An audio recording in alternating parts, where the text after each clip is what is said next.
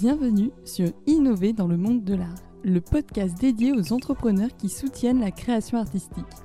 Je suis Lise et mon objectif est de mettre en lumière des initiatives et des parcours inspirants afin de vous donner l'énergie d'entreprendre et d'innover dans ce secteur. Pour cela, je vous amène à la rencontre de professionnels qui contribuent à faire du monde de l'art un endroit meilleur. En toute transparence, ils partagent leur cheminement et les défis qu'ils ont relevés pour donner vie à leurs projets. Aujourd'hui, je reçois Cindy et Anna qui étaient présentes dans l'épisode précédent sur l'association Les Nouveaux Collectionneurs. Cette fois-ci, elles nous présentent leur agence artistique Wassani Yaleo, spécialisée sur les arts d'Afrique et d'Amérique du Sud. Leur objectif Montrer la pluralité des arts de ces régions du monde, trop souvent occultées par l'histoire de l'art occidental. Cindy et Anna travaillent avec des professionnels et des particuliers et réalisent des missions allant de la médiation culturelle au commissariat d'exposition. Comment affirmer sa posture d'entrepreneur et d'expert dans son domaine? Comment faire comprendre clairement qui l'on est à ses clients tout en ayant une offre diversifiée? Voici entre autres d'autres sujets dont nous avons parlé avec Cindy et Anna. Bonne écoute!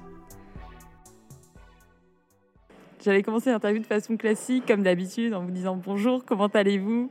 Mais il se trouve, on va pas se mentir, qu'on vient juste de tourner un premier épisode sur les nouveaux collectionneurs, une des associations, l'association dont vous faites partie mais ce n'est pas tout ce que vous faites, puisqu'à côté, vous avez aussi une entreprise. Et là, on va faire un, épisode qui est consacré à cette deuxième activité.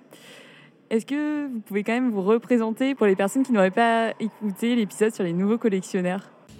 Alors, euh, donc je suis Cindy Olou, euh, fondatrice de Wassani Yaleo, euh, agence euh, spécialisée en art contemporain d'Afrique, d'Amérique latine et de leur diaspora, où je travaille avec Anna.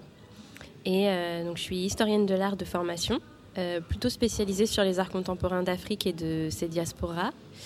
Et euh, j'ai un parcours d'études en sciences sociales assez classique avec des études de littérature à la Sorbonne. Puis j'ai intégré l'école du Louvre où j'ai fait tout le parcours classique jusqu'au master.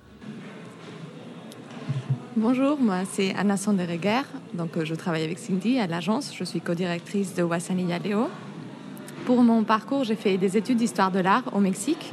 Et puis, je suis venue ici en France, à Paris, pour faire mon master à, l'école du Louvre en muséologie et puis euh, à l'IHEA en histoire et études latino-américaines, un autre master un peu pour euh, reprendre ce focus Amérique latine qui me manquait un petit peu. Parce que c'est vrai que c'est pas enseigné partout. Quand on va avoir un cursus plutôt classique en histoire de l'art, on va très peu parler, sauf si vraiment on prend des spécialisations, des unités spéciales on va très peu parler des arts extra-occidentaux. Donc vous, comment vous avez été sensibilisé déjà à cela? Comment s'est fait cette attirance pour euh, ce type d'art? Et comment ça vous a été enseigné aussi? Euh, je, prends d'abord la parole parce que ça va être plus rapide moi que Cindy, je pense. De mon côté, j'ai fait des études au Mexique. Donc euh, pour moi, l'art contemporain du, Mexique et de l'Amérique latine, c'était un peu une évidence. C'était tout ce que je voyais, j'étudiais, pas que, mais c'était très très pressant parce que j'étais là-bas. Et c'est en arrivant à Paris que je me suis confrontée à une scène où euh, les arts contemporains de l'Amérique latine ou les arts euh, tout court de l'Amérique latine sont toujours centrés sur deux ou trois périodes, deux ou trois artistes. Et j'ai voulu un peu montrer qu'il y avait plein de choses autour de ça qui valaient le coup, qu'il faut valoriser et tout.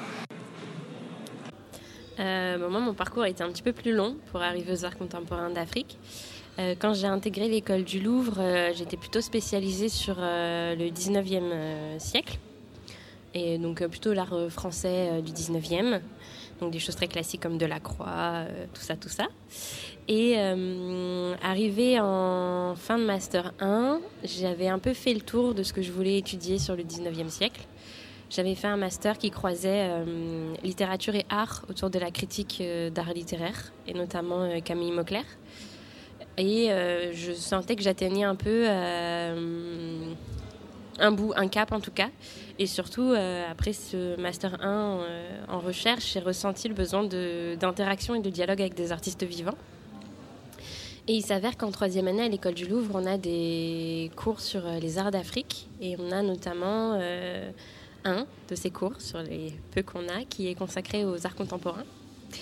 Et euh, je me suis dit que c'était euh, peut-être là que j'avais le plus de curiosité, d'envie et de découverte. Et au début, euh, j'ai cherché à me renseigner toute seule, c'est-à-dire un peu comme je fais pour ce que j'aime bien. J'aime beaucoup l'art du Japon, par exemple. Donc, je cherche un peu à creuser moi-même, me renseigner, lire des livres. Et j'ai eu un peu un choc à ce moment-là où vraiment il y avait un gouffre en fait entre la documentation et les références que je pouvais trouver en, histoire de l'art du 19e siècle par rapport à l'art contemporain d'Afrique. Et donc c'est parti un peu d'une frustration à la base.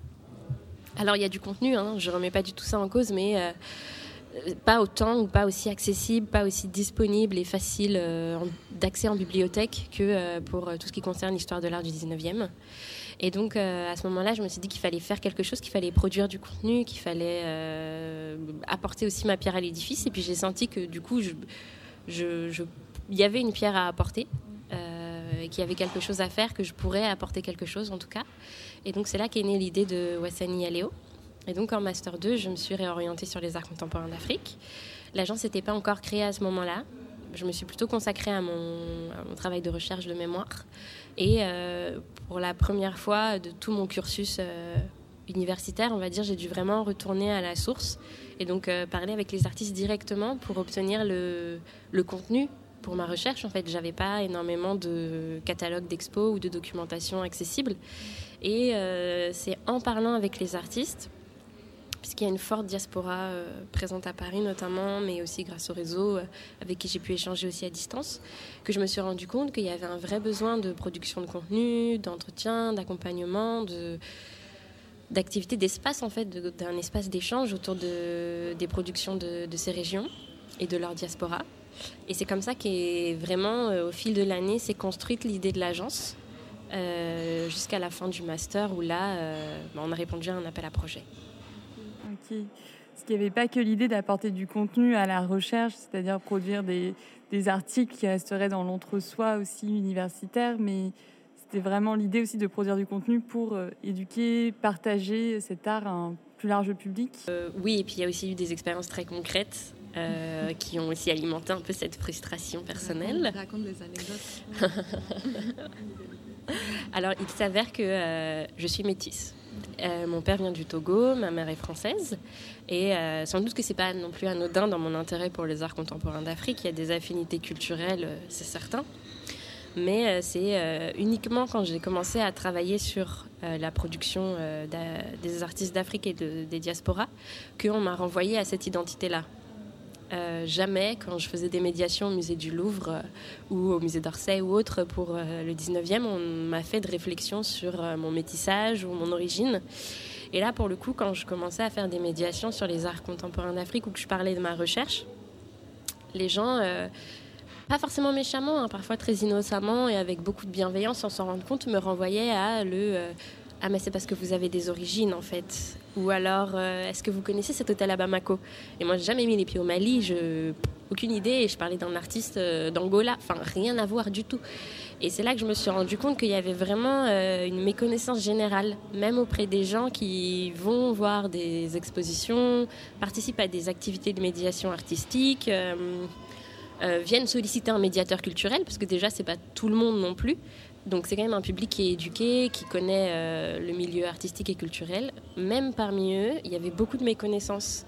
Et donc, euh, ils rattachaient ce que je leur disais à ce qui faisait écho chez eux, c'est-à-dire qu'ils voyaient que j'étais métissée, ou qu'ils avaient voyagé, euh, en l'occurrence au Mali. Ou que... Et je me suis dit, jamais, quand je présentais un Delacroix au Louvre, pour les jeunes dans la parole, on m'a dit, mais je sais pas, est-ce que vous avez lu Hamlet? Est-ce que je sais pas. C'est parce que vous êtes, parce que française. Jamais, jamais. Personne m'a jamais dit ça. intérêt. Hein.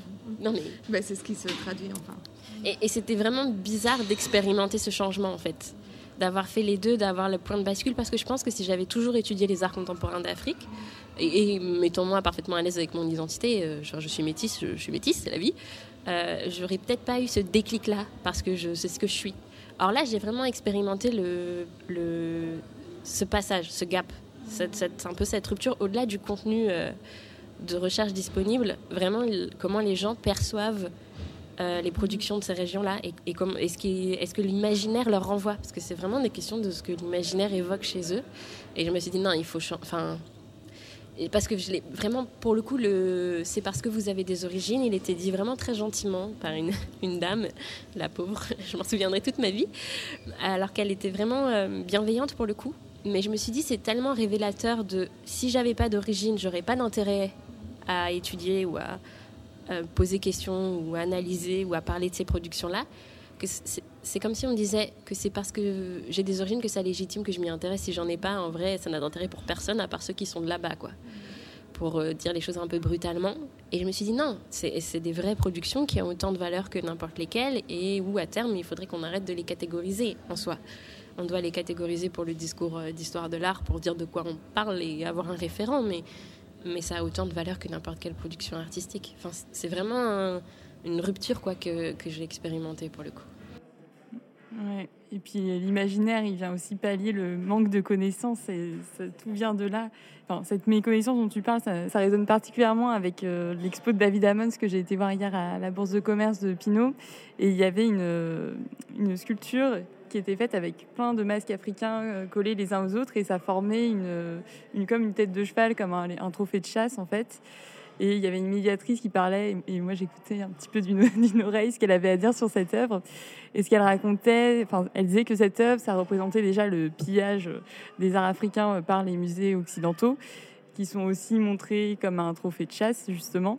Et le fait qu'ils soient tous collés les uns avec les autres, ça montrait aussi tout la manière dont on parlait des arts africains en général, alors que c'est tout un continent, en disant, ben voilà, sans parler de, enfin, sans faire la distinction que ce masque qui vient de telle région, euh, de tel pays, qui a telle, euh, telle culture, etc. Et, donc, euh, ça, reflète énormément la méconnaissance qu'on a pour ce continent. ça nous arrive souvent, hein, l'Afrique. l'Afrique, ce grand pays. Mais on oublie que c'est 54 pays en réalité et qu'il y a énormément de disparités euh, de vécu culturel, historique euh, entre le nord, le sud, l'est ou l'ouest. Enfin, même les paysages, tout, enfin, ça n'a rien à voir. Personne, personne ne ferait cet amalgame entre la France et l'Allemagne, par exemple. Mm. Et c'est sans doute peut-être aussi un peu la même chose en, Amérique du Sud aussi, pareil, euh, on pense que c'est un peu la même culture partout, alors que pas du tout. C'est des pays avec chacun leur identité. Après, je pense que c'est peut-être un peu moins évident ce lien qu'on fait ici en France par rapport à l'Afrique, par rapport à l'histoire seulement. Parce qu'on parle beaucoup plus d'Afrique que d'Amérique latine, les liens sont beaucoup plus forts.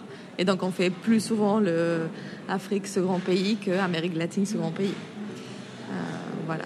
Après, c'est une réflexion que nous-mêmes on a eue, le, le, fait de se présenter en tant que spécialiste. Tu peux pas non tu peux pas non plus te présenter à 100% en tant que spécialiste parce que comment tu vas faire pour connaître un continent de 5 ou 4 pays en tant que spécialiste ou euh, la région Amérique latine, il y a 21 pays aussi. Donc euh, c'est compliqué, c'est à déconstruire aussi.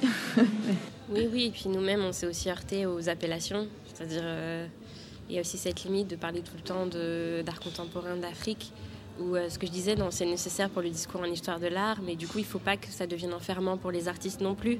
Euh, on ne peut pas toujours non plus ramener les gens à cette identité. Euh, donc c'est un peu des, des, termes et des concepts avec lesquels on essaye de trouver un équilibre, euh, nous aussi. Oui, on est consciente qu'il faut les problématiser tout le temps en fait, pour voir d'où on parle et pourquoi, quel est l'intérêt. Et à qui on s'adresse. Parce qu'on a aussi très conscience qu'en se présentant comme ça, on s'adresse à un public pour qui c'est un référent nécessaire et pour qui, si on veut déconstruire l'imaginaire qu'ils associent à l'Amérique latine ou à l'Afrique, il faut déjà qu'on leur en montre une autre image et donc qu'on s'identifie, nous, comme euh, référente de la production artistique de ces régions. Donc, euh, c'est toujours un équilibre. Hein. qui va euh, sûrement évoluer aussi. Hein. Oui, oui, c'est sûr. Donc vous vous présentez en tant qu'agence, en tant que spécialiste aussi de, ces régions du monde.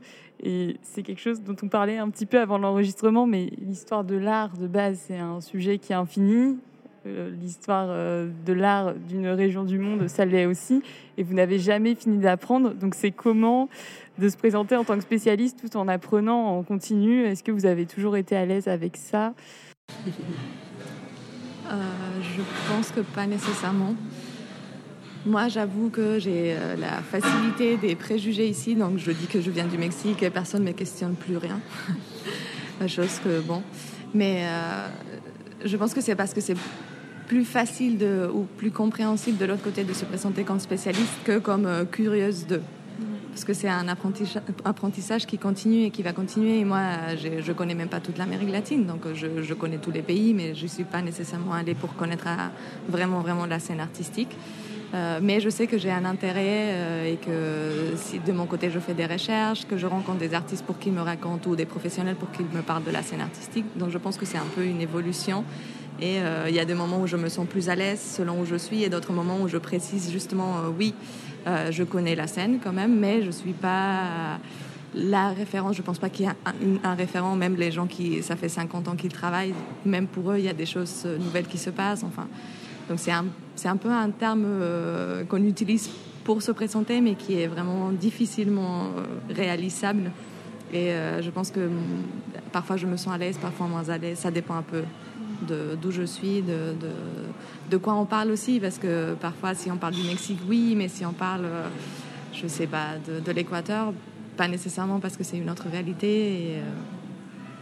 D'où le fait que nous aussi, on doit déconstruire et on parle parfois de pays plus que de régions, même si au moment d'une présentation courte, on doit réduire entre guillemets à une région parce que c'est plus euh, euh, simple pour la personne qui est face à nous. Bon, pas, pour les prendre comme s'ils comprenaient rien, mais mais même sans prendre les gens pour comme s'ils comprenaient rien, il y a aussi un vrai challenge quand on est dans l'entrepreneuriat. C'est-à-dire qu'on n'est pas dans un domaine universitaire.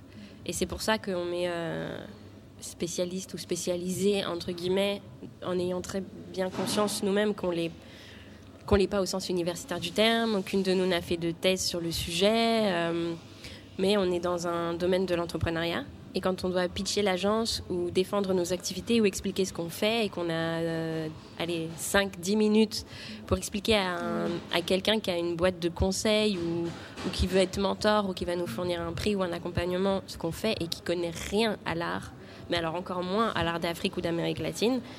On a 10 minutes pour le convaincre, on n'entre pas dans ces détails de ces nuances de termes, de ceci, de cela. Il y a aussi la vraie, euh, la vraie problématique concrète de euh, avoir une agence, la faire tourner, convaincre des clients.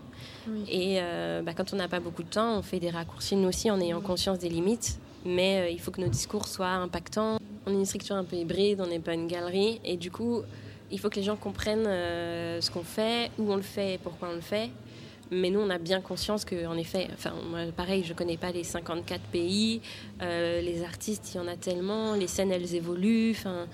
Donc, euh, on essaye d'être clair pour un public qui n'est pas spécialisé et qui n'y connaît rien. Et on n'est pas des universitaires et on ne s'adresse pas forcément à des universitaires. Mais on essaye de toujours garder à l'esprit la nuance et de ne pas faire de raccourcis trop gros non plus. C'est-à-dire de pas non plus, euh, je sais pas comment dire, euh, réduire ou résumer euh, les productions dont on parle. Et peut-être aussi un côté un peu engagé aussi, puisque comme on veut valoriser des régions qui ne sont pas nécessairement si valorisé ici, même si on sait qu'on ne peut pas parler de tout, on va parler de la région pour euh, dire euh, il y, en a plus en fait. Donc on commence par parler Amérique latine et Afrique et après, à fur et à mesure qu'on avance dans le dialogue on peut, euh, et dans le débat, on peut rentrer dans des précisions, changer certains préjugés qui sont liés à la région tout entière ou au continent tout entier. Donc il y a un peu des deux. Il faut être punchy et il faut aussi dire ok, mais on travaille sur ces régions et pourquoi, même si on a tous euh, et toutes des limites. C'est un peu comme un entonnoir, vraiment, vous êtes obligé de commencer par quelque chose de très général et après montrer toutes les nuances euh, au fur et à mesure que vous avancez dans, le partage de vos, connaissances. Et ce que vous disiez sur le fait qu'il fallait aussi savoir s'affirmer, hein, euh, se présenter en tant que, spécialiste, ça revient à ce qu'on se disait en off avec Anna. dans l'entrepreneuriat aussi, il faut réussir à avoir la posture d'une entrepreneuse et, réussir à avoir la confiance aussi d'affirmer et dire qu'on est spécialiste. Ça a été tout un travail peut-être aussi. Et puis pour le coup, c'est un... Enfin on peut pas non plus trop généraliser, mais en sciences sociales, euh, quand on fait des études en sciences humaines et sociales, c'est pas quelque chose qu'on nous apprend, la posture euh, d'affirmation. Enfin, je n'ai pas fait de droit, mais j'imagine que c'est quand on fait du droit ou une école de commerce ou des choses beaucoup plus euh, où il faut beaucoup plus affirmer sa personne, euh, avoir des cours plus techniques de négociation, d'éloquence, de, choses comme ça. On a plus de facilité à, se, à affirmer son point de vue. Qu'en sciences sociales, c'est vraiment, j'ai l'impression, des sciences du doute perpétuel, de l'hypothèse, de la recherche. Et pour l'histoire de l'art, pareil, on ne peut pas affirmer à 100% des choses sur un tableau. Il y a plein d'œuvres sur lesquelles on n'a pas d'informations et c'était vraiment tout un travail. Et de... ça continue. oui, ça continue. Hein. D'apprendre à s'affirmer. Euh, en tant que spécialiste entre guillemets, mais en tant qu'historienne de l'art, déjà euh, arriver et dire euh, je suis historienne de l'art, j'ai une agence, je fais ça. Oui, je suis directrice d'une agence. c'est vraiment tout un, tout, tout un travail. C'est pas du tout évident et, et après on n'a pas le choix. Hein. À un moment, il faut, si on veut défendre son projet, il faut, si on l'affirme pas, personne ne l'affirmera pour nous. C'est justement ce qu'on discutait euh, en off, puisque euh, elle me demandait par rapport à, à notre incubateur, comment, qu'est-ce qu'on avait vraiment appris, et je lui ai dit que je pense que là où un incubateur peut vraiment t'accompagner, c'est le côté euh, posture d'entrepreneuse ou entrepreneur. Et je pense que c'est vraiment la chose, au moins en histoire de l'art, on n'apprend jamais. Tu peux apprendre à t'affirmer en tant que chercheuse et ça prend jusqu'au doctorat et post-doctorat pour le, vraiment l'affirmer. Euh, donc imagine au moment de créer une entreprise, c'est compliqué. Euh, et puis on, est quand même euh, jeune, même si on n'est pas hyper jeune, on est quand même jeune. Et donc il y a aussi le côté femme jeune. Enfin, il y a plein de choses qui jouent contre toi quand tu es en train de... Il y a d'autres choses qui jouent à, ta faveur aussi. Hein. C'est vrai que pour le coup, les deux accompagnements qu'on a eus, c'était créature et là, c'est le Mouji. Et dans les deux cas, c'est vraiment plus euh, un accompagnement sur le positionnement, le rôle modèle, comment se présenter, euh, comment développer son storytelling, affirmer euh, ses positions, ne pas douter, et pas du tout des accompagnements euh, juridiques, offres. Euh, de temps en temps, mais c'est compliqué d'accompagner quelqu'un à long terme avec ça. Mm. Et puis c'est plus annexe, c'est plus ponctuel. Oui. Vraiment, euh, le reste est sur la posture. Et je pense seulement parce que parce que c'était la question que tu nous as posée au début, je crois que ce côté de s'affirmer en tant que spécialiste ou pas, et comment défendre et être conscient de ses limites. Tout ça, on l'a un peu appris aussi grâce à ces accompagnements. Parce que là, on est on est consciente qu'on se présente en tant que spécialiste avec nos limites, mais justement le fait d'être conscient fait qu'on peut en parler de ça sans se sentir nécessairement moins capable, moins... Ouais, c'est ça. Et surtout le côté plus euh, juridique, comme je disais, la compta, tout, voilà, toutes les petites choses un peu moins glamour euh, qu'on est obligé de gérer quand on a un projet entrepreneurial. Comment vous y êtes formé Parce que pareil, on ne l'apprend pas du tout en histoire de l'art. À preuve et erreur. C'est ça. Euh, donc c'est très sympa. tu fais des erreurs et tu te dis, oh là là, non, j'ai fait ça. Et, euh, et, on a eu aussi des gens qui nous ont accompagnés. Hein, oui. aussi. Sinon, euh, c'était impossible. Il y a le vieil adage, c'est en forgeant qu'on devient forgeron. Donc, bah, par exemple, la comptabilité, la première année, c'est nous qui l'avons faite expérience qui a été euh, horrible et douloureuse. Je sais que c'est pas du tout mon, ma passion dans la vie. Et donc, la deuxième année, on a pris un comptable. Parfois, parfois l'apprentissage, c'est aussi ça. C'est aussi déléguer quand on. Apprendre à déléguer. C'est ça, on n'a pas les compétences pour le faire. Après, on a gagné pas mal d'accompagnement. Au tout, tout début de l'agence, euh, on a répondu à un appel à projet qui s'appelle Africa is calling you. Et donc, euh, c'était vraiment à ce moment-là, j'avais juste l'idée vraiment juste l'idée. Enfin, y avait, ça n'avait même pas encore de nom. Et donc, c'était un bootcamp d'une semaine euh, pour euh, booster un peu l'entrepreneuriat euh, autour, pour et en Afrique. Et il s'avère qu'à la fin de ce bootcamp, on est arrivé, on a eu le premier prix. Et l'agence avait, euh, je dirais pas jusqu'à un business model, mais elle avait un nom, un semblant de structure. et on a gagné un accompagnement notamment avec un, cabinet euh, juridique qui a rédigé nos statuts et nos contrats. Donc on a quand même eu cette chance-là de ne pas avoir à, à faire ça. Et après, pour le, reste, ça a été vraiment de l'apprentissage au fur, euh, au fur et à mesure et de l'expérimentation. On teste, ça marche, ça marche pas, on ajuste et voilà. Oui, oui, oui. Seulement pas, parce que tu t'avais dit qu'on a reçu d'autres prix ou accompagnements. Avec Créature, on a pas mal appris sur aussi la question de comment présenter une offre parce qu'on on le faisait nous à, notre façon. Et on devait après le justifier le présenter aux personnes qui nous accompagnaient. Et c'est là où on s'est rencontrés avec d'autres profils beaucoup plus business qui nous disaient euh, ça va pas marcher comme ça. Donc c'était intéressant quand même d'avoir cet échange-là où tu te rends compte que c'est un autre langage parfois. Même si tu dois garder ton identité et ta façon d'être, tu dois apprendre des mots et des façons de parler qui, qui viennent d'autres mondes. Mais bravo en tout cas pour ce prix. Et on n'en a même pas encore parlé, mais concrètement, donc, qu'est-ce que c'est Wassani Aléos D'où vient le nom Qu'est-ce qu'il veut dire Et comment le projet s'est forgé pour devenir euh, ce, modèle hybride, euh, comme tu le décrivais? Alors, Wassani Aléo est une, euh, une agence, c'est une start-up qui est née en 2018.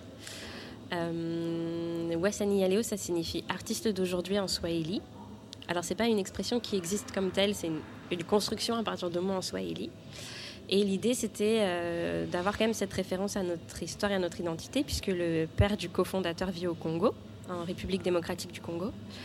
Et euh, au début, l'agence était spécialisée uniquement sur euh, l'Afrique et ses diasporas, puisque c'est ce que moi je connais ou ce que j'ai étudié. Et petit à petit, il y a beaucoup de ponts qui se sont faits avec la Caraïbe et l'Amérique latine, au fur et à mesure des collaborations avec les artistes, des projets.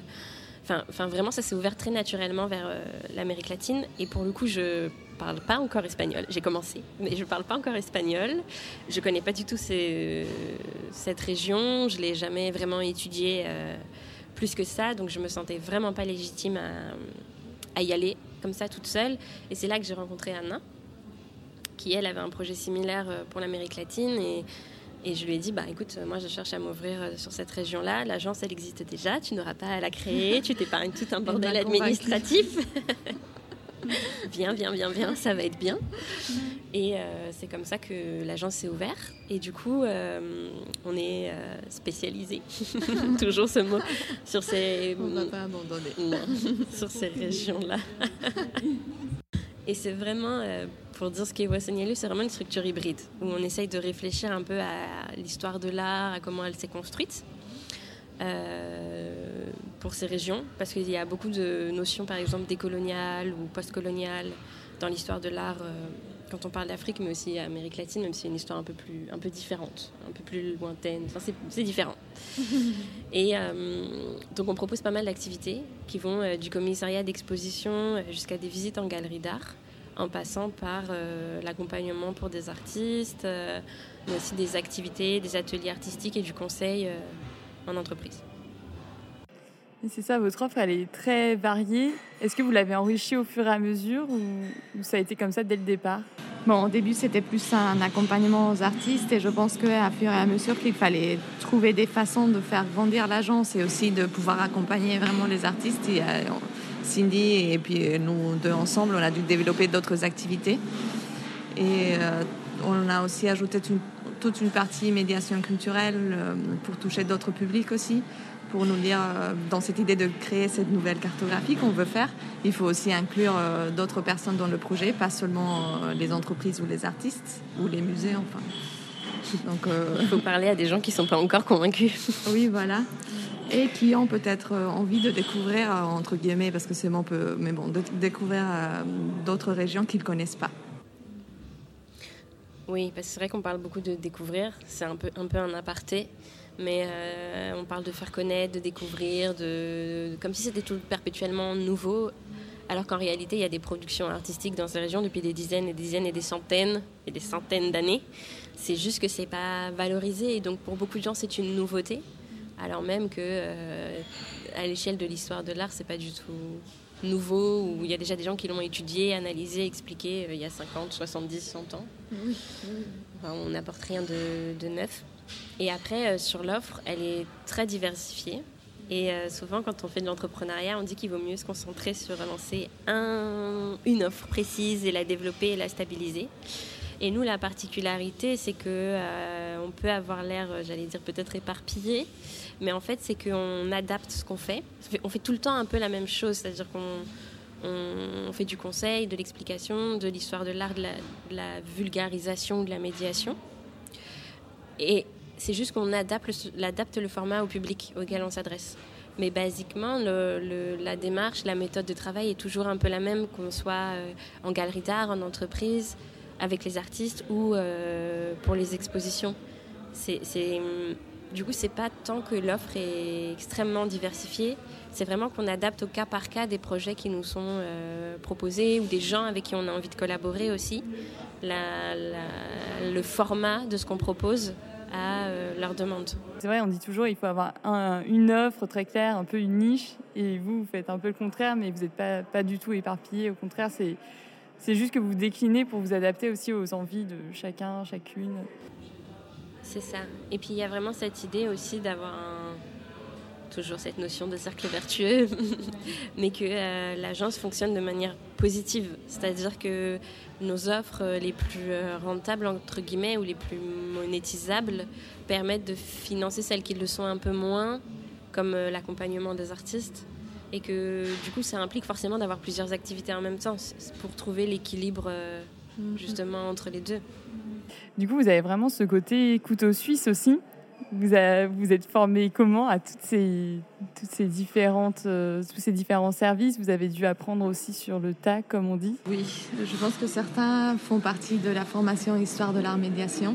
Parce que le côté recherche pour le commissariat d'expo, bon, le côté visite guidée pour la médiation, nos domaines d'expertise découlent de nos études et de nos recherches faites après. Donc je pense qu'il y a un lien entre euh, notre parcours en tant qu'étudiante et après en tant que chercheuse et euh, ce qu'on apprend jour à jour, par exemple les offres pour entreprises ou euh, même euh, les offres pour des musées ou pour des centres un peu plus importants, un peu plus, avec beaucoup plus de présence. Il y a des choses que tu apprends dans le job et des choses que tu avais déjà appris et ce sont les choses que tu avais déjà appris pour lesquelles tu es sollicité. Ce que tu apprends après, c'est peut-être à bien les développer et à défendre ton projet. Oui, je pense que vraiment, mais on en revient à ce qu'on disait sur l'accompagnement euh, à l'entrepreneuriat. Basiquement, on, je vais pas dire on savait déjà le, faire. C'est très lié à ce qu'on a fait pendant nos études, où on a fait quand même pas mal de stages, d'activités de, médiation, euh, puisqu'on a la chance que l'école du Louvre ait pas mal de partenaires, enfin pour mon cas, moi en tout cas. Donc euh, il y a pas mal d'expériences qui a été comme ça euh, engrangée. Et après, je pense que vraiment là où c'était très difficile, et je pense à l'offre entreprise, qui est celle qu'on est en train vraiment de lancer là actuellement, donc elle est à ses tout débuts, c'est vraiment le discours, c'est-à-dire comment on s'adresse à un public euh, bah, à qui on s'adresse pas du tout comme à des artistes ou comme à une institution culturelle. Ils ont besoin qu'on aille droit au but, avec des points concrets très clairs sur ce qu'ils vont en retirer, euh, pourquoi, quel est l'intérêt. Enfin, c'est un discours qui est complètement différent et auquel on n'est pas habitué.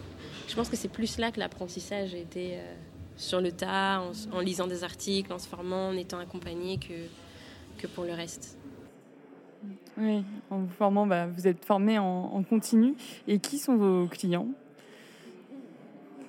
Aussi sont anonymes, mais euh, quel type de client vous avez Puisqu'il y a l'offre entreprise, il y a l'offre particulier aussi? Plus grand client, je vais dire, oh, ça va être plus des institutions culturelles qui ont besoin d'un service de commissariat, d'expo. Euh, on a aussi des clients, quand on fait les visites d'idées, c'est plus le public, euh, pas nécessairement les galeries, mais le public qu'on reçoit. Et on espère bientôt, on aura des entreprises pour, pour notre, nos dernières offres. Oui. Et on a aussi, euh, au-delà des institutions culturelles, des associations qui sont euh, en Afrique ou dans la Caraïbe ou en Amérique latine, qui ont typiquement besoin de commissaires un peu au courant du contexte de ces régions-là ou de personnes et euh, qui font pas mal appel à nous. majoritairement, on a, ce qui fait qu'on a la plupart de notre activité est hors de France au final. Oui. Ça, voyager en fait pour euh, faire votre travail Oui. Oui. On est plutôt mobile. Ça, c'est top. ça, c'est la partie vraiment. C'est la partie cool du, de l'entrepreneuriat dans le monde de l'art, en lien avec des régions extra-occidentales. Voilà. On a aussi les artistes en tant que clients, euh, quand on est agent d'artiste, mais aussi quand on est invité à faire leur commissariat d'expo. Parce que ce n'est pas seulement les associations ou les institutions culturelles qui nous sollicitent, il y a aussi les artistes qui ont besoin d'un accompagnement ou de, du commissariat. Et vous proposez aussi des conférences, des visites guidées pour les particuliers. J'ai vu votre programme de conférences et je trouve que c'est vraiment intéressant parce que ça tranche complètement avec la manière traditionnelle d'apprendre l'histoire de l'art. Comment vous sont venus tous ces sujets euh, si intéressants? Justement pour trancher avec la manière traditionnelle d'enseigner l'histoire de l'art. Et euh, bah, après, il y a pas mal de choses qui découlent de nos recherches, dirais clairement. Euh, pour toi, c'est les foires, c'est ça? Oui, c'est les foires. Après, oui, bah, je te laisse finir et je vais ajouter quelque chose. Et après, il y a aussi autre chose, c'est qu'on a eu la possibilité de faire des conférences en milieu scolaire, dans un collège-lycée, pour des élèves de première, pour des élèves de première seconde. Et euh, on avait carte blanche pour leur faire un sujet de conférence, du coup, qui était en lien avec leur programme de français, mais sous l'axe euh, qu'on souhaitait. La seule contrainte, c'est que pour le coup, c'était pas forcément de l'art contemporain, c'était plutôt euh, bah, le siècle étudié en cours de français. Mhm. Mais comme on a vraiment à cœur de défendre une certaine vision de l'art et de la société, qui est, euh, qui est engagée, enfin, autant dire ce qui est, c'est pas, c'est pas du tout anodin. On a, volontairement, on oriente toutes nos conférences sous, ces axes-là, c'est parce que euh, on est comme ça. Donc on en a sur la question féministe et les féminismes pluriels parce que c'est de plus en plus abordé, mais euh, il y a aussi beaucoup de conférences qui abordent le féminisme comme une généralité en soi, alors qu'il existe autant de féminisme que de femmes presque, et que c'est très différent d'être féministe, bah, je sais pas, en Angola, euh, au Mexique et en France. Et euh, idem pour l'histoire de l'art, il y a plein de questions qu'on ne pose pas, et, c'est aussi déconstruire cette vision pseudo-universaliste de l'art, mmh. où on a tendance à dire que l'art contemporain euh, n'a pas, pas de genre, n'a pas d'origine, n'a pas de région euh, géographique, mais ça masque trop souvent que euh, concrètement les artistes les plus exposés, les plus présentés, ils sont occidentaux, blancs et masculins. Et c'est facile de se cacher derrière l'universalité, il faut aussi déconstruire cette idée-là et, se rendre compte que l'histoire de l'art, comme l'histoire, c'est le reflet euh, d'un discours euh, qui a été écrit par euh, les dominants, les vainqueurs, etc. en réalité. Et moi, je voulais ajouter aussi, maintenant que par exemple que tu parlais de discours, je pense aussi qu'une grande partie de, de l'histoire de l'art compressante, c'est euh, innovant pour l'histoire de l'art en Europe, mais euh, ça correspond à l'histoire de l'art que moi j'ai vue au Mexique ou euh, l'histoire de l'art, j'imagine que tu peux voir dans des pays en Afrique. Euh, donc je pense qu'il y a aussi ce côté-là, vu qu'on s'intéresse dans ces régions, ben, on étudie ce qui, ce qui est étudié là-bas, donc notre vision de l'histoire de l'art découle de la vision de l'histoire de l'art qui, qui, existe dans ces régions-là. Donc peut-être ici, euh, évidemment ici ça casse euh, un modèle, mais là-bas c'est pas un modèle innovant. Peut-être le modèle innovant est le croisement qu'on est en train de faire entre nos deux oui. ces spécialisations, mais parler de art contemporain d'Amérique latine au Mexique, c'est normal. non, c'est vrai. Non, mais c'est important de le dire, c'est vrai. Parce qu'on pense qu'on fait un truc de fou, mais c'est vrai que techniquement, la Biennale de Dakar, ça existe depuis longtemps. mais exactement. Et comment est-ce que vous vous êtes fait connaître? Comment vous avez construit aussi votre identité? Sur l'hybridité sur l'idée de carrefour et d'interstice. Donc, on a, ce qui est très compliqué aussi quand on présente l'agence, c'est qu'on a vraiment construit notre identité sur cette idée qu'on ne voulait pas être euh, mise dans une catégorie. Euh, donc, c'est pas toujours très clair pour les gens. Donc, euh, il y a tout un travail d'explication. Mais vraiment, l'idée, c'est qu'on essaye de croiser les disciplines, les discours, les réflexions et d'être un, un carrefour en fait, vraiment de pas, euh, même si on est basé à Paris actuellement, on, se, on essaye d'être le plus ouverte euh, possible. Et euh, après, il y a quand même aussi une réalité, quoi qu'on en dise, c'est qu'on a fait l'école du Louvre. Et par exemple, en art contemporain d'Afrique, en Master 2 à l'école du Louvre, on était deux. Une artiste avec qui on travaille dans l'agence et moi. Donc, tout de suite, forcément, dans le petit réseau de l'histoire de l'art et, de, des commissaires d'exposition, même s'il y en a plein d'autres, on n'est pas extrêmement nombreux non plus. Enfin, il y a cette spécialisation géographique ou cette, revendication géographique, pour dire autre chose que spécialisation, mais revendication géographique, qui euh, déjà met un, prisme d'identification, en fait, qui déjà nous, sort un peu de la masse. Le monde de l'art, c'est un petit monde de base. Alors, le monde de l'art, euh, par spécialisation, c'est encore des plus petits mondes et tout le monde se connaît, en fait. Et hum, est-ce que vous avez des, des, futurs projets à venir, euh, à moins que ce soit un secret? Non, il y a un grand projet dans lequel tu peux communiquer déjà. le projet le plus important Alors, euh, le projet à venir. suspense, suspense. Alors, on a la chance de travailler avec une association au Cameroun qui s'appelle la Route des Chefferies, qui travaille à valoriser euh, le patrimoine camerounais local euh, à l'échelle nationale, mais aussi à l'ouest du pays dans euh, les chefferies traditionnelles notamment, et ils ont construit des musées communautaires. Et cette association a été invitée par le musée du Quai Branly à faire une exposition en 2022. Donc ils ont eu une carte blanche, donc toute l'exposition, tout son contenu a été conçu par cette association camerounaise et on est commissaire associé du projet.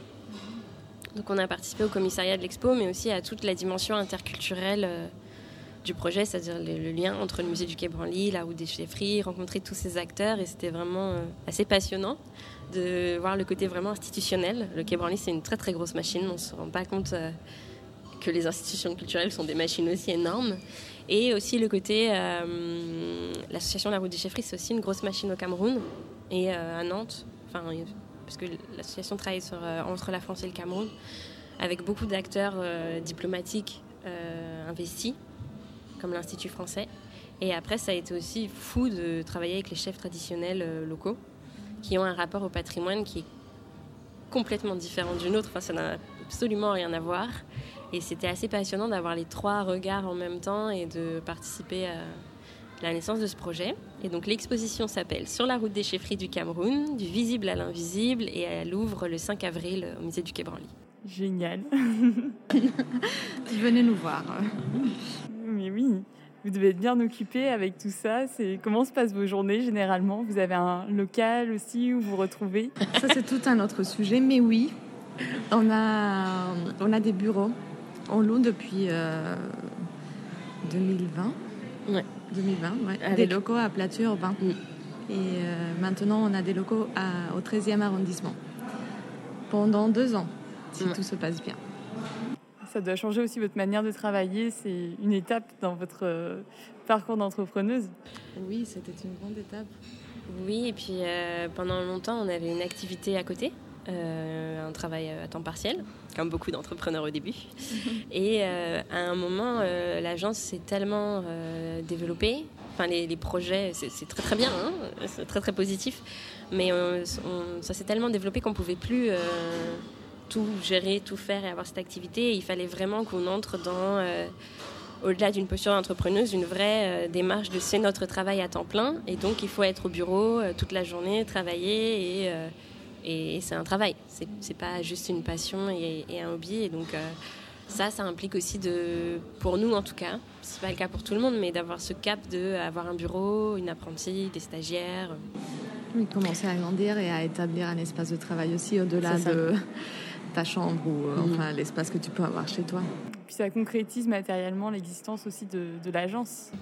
Et puis on peut fixer des rendez-vous aux gens, euh, les recevoir dans nos espaces. Euh, et même pour soi, c'est vraiment un cap de se dire, pas je me mets devant mon ordi en télétravail en pyjama chez moi, mais je vais au bureau.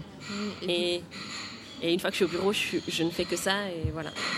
et vu qu'on est deux, on a besoin de cet espace aussi parce que collaborer à distance, c'est compliqué. Il faut que, au moins pour euh, affirmer l'agence au début, il faut qu'on soit les deux dans le même espace pour bien avancer dans nos projets. Même si on se parle tout le temps, même quand on n'est pas dans le même espace, on s'envoie des messages, on s'appelle tous les jours. on a développé un lien très très fort. Voilà. non, mais ce sont des super nouvelles et il y a des très beaux projets à venir, donc c'est super encourageant. Il faut suivre ça de près, effectivement. On va passer aux questions signatures du podcast. Euh, donc vous savez en quoi ça consiste, puisque vous êtes prêté au jeu tout à l'heure. Euh, de quoi le monde de l'art a-t-il besoin, selon vous? D'ouverture. Ah, j'allais dire la même chose. J'allais dire exactement la même chose. Je t'ai gagné, j'étais sûre. J'ai dit dis-le, dis-le avant qu'elle parle. D'ouverture, voilà. Ok. On pense pareil. Oui. C'est pour ça qu'on collabore ensemble. Bien sûr. Voilà, moi je dirais ça d'ouverture. Euh, parce que la scène artistique, peu importe si c'est ici au Mexique ou euh, elle, est, toujours pour qu'une scène soit considérée scène artistique, elle est déjà établie, donc elle est quand même fermée. Et euh, je pense qu'il y a plein d'opportunités, de personnes et des, des actions très intéressantes qui se perdent justement parce que c'est difficile de rentrer dans cette scène. Donc peut-être faudrait démultiplier, euh, décentraliser, euh, donc ouvrir un peu euh, le monde de l'art. Bon, puisque tu as déjà dit d'ouverture, je vais dire autre chose. Euh, je pense de déconstruction.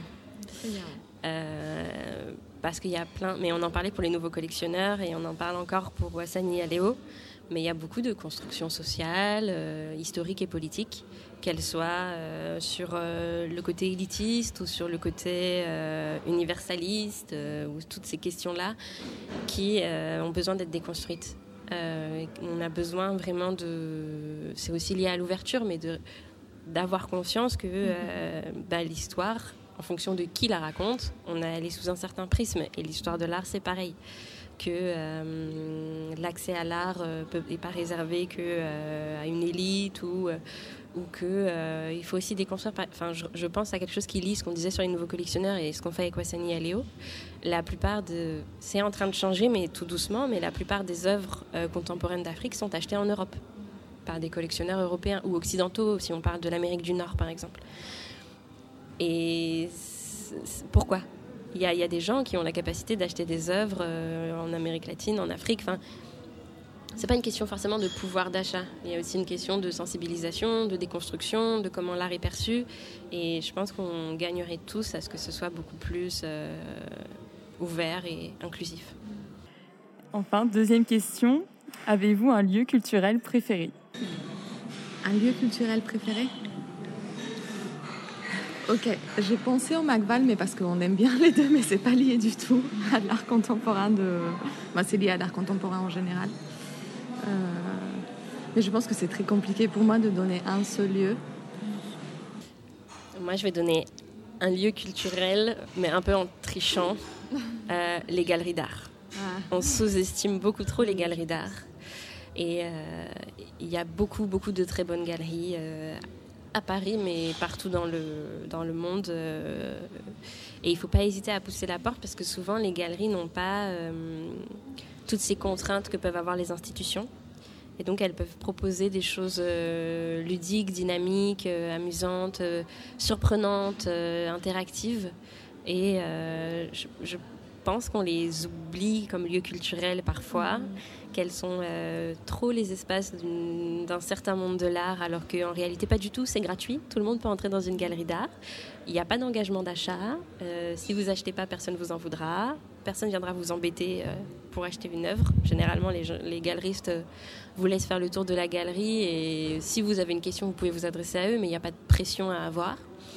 Et pour défendre un peu notre paroisse, il y a de très très bonnes galeries d'art d'Afrique et d'Amérique latine à Paris. Il y a la galerie Unique Oui. sur le Pérou.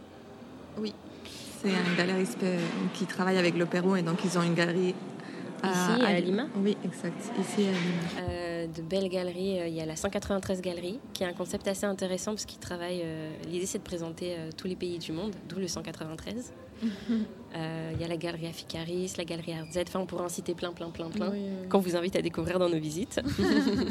Instant pub. Exact. Petit de numéro. Mais euh, oui, je pense qu'on sous-estime trop les galeries d'art.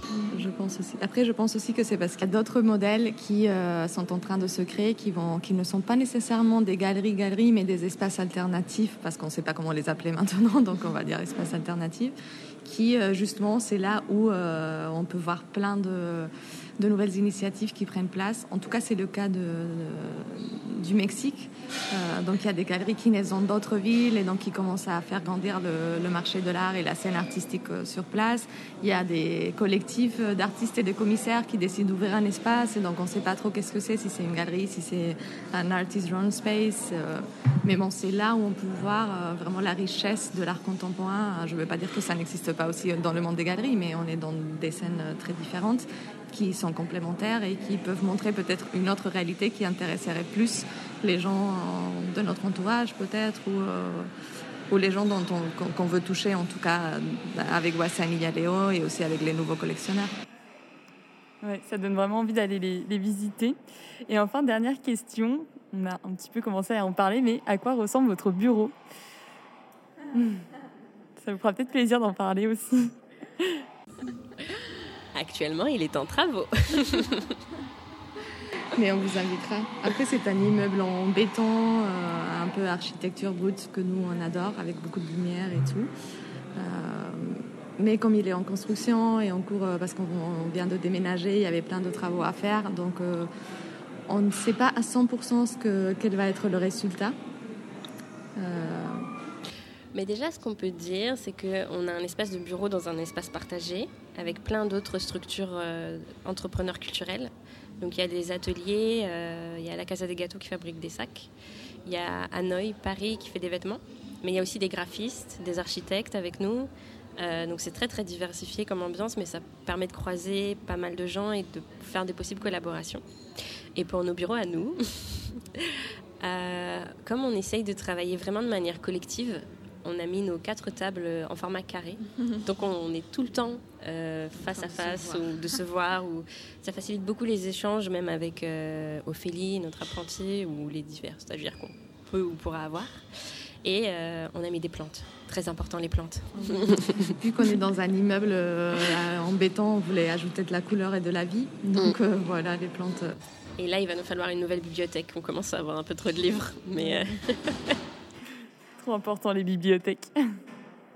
Bah, merci beaucoup de, m'avoir parlé de votre expérience et de tous les projets autour de Wassani Yaléo. N'hésitez pas à aller sur leur site internet aussi pour euh, regarder tout ce qui est proposé, puisqu'il y a aussi des offres pour les particuliers et, et, des visites aussi dans les galeries dont vous avez parlé. Donc euh, j'aimerais bien aussi moi-même me prêter à la visite la prochaine fois que je serai dans le secteur. Mais n'hésite pas. On relance les visites en février, parce que là c'était un peu compliqué avec les protocoles sanitaires et le Covid. Mais comme ça a l'air de s'apaiser, en février on reprend les visites. Donc tu es la bienvenue. Trop bien. Eh bien, restez connectés. Merci beaucoup. Bonne soirée à vous. Bonne soirée. Bonne soirée. Merci beaucoup d'avoir écouté cet épisode. L'exposition sur la route des chefferies du Cameroun est visible au musée du Quai Branly jusqu'au 17 juillet. N'hésitez pas non plus à les suivre sur Instagram afin de suivre leurs actualités et notamment le programme des visites guidées. Je remercie Formica Music pour le générique et Kylian Goujon pour le mixage audio. Je vous retrouve dans 15 jours pour l'interview avec Artenders. D'ici là, on se donne rendez-vous sur le Instagram du podcast pour d'autres contenus. À bientôt!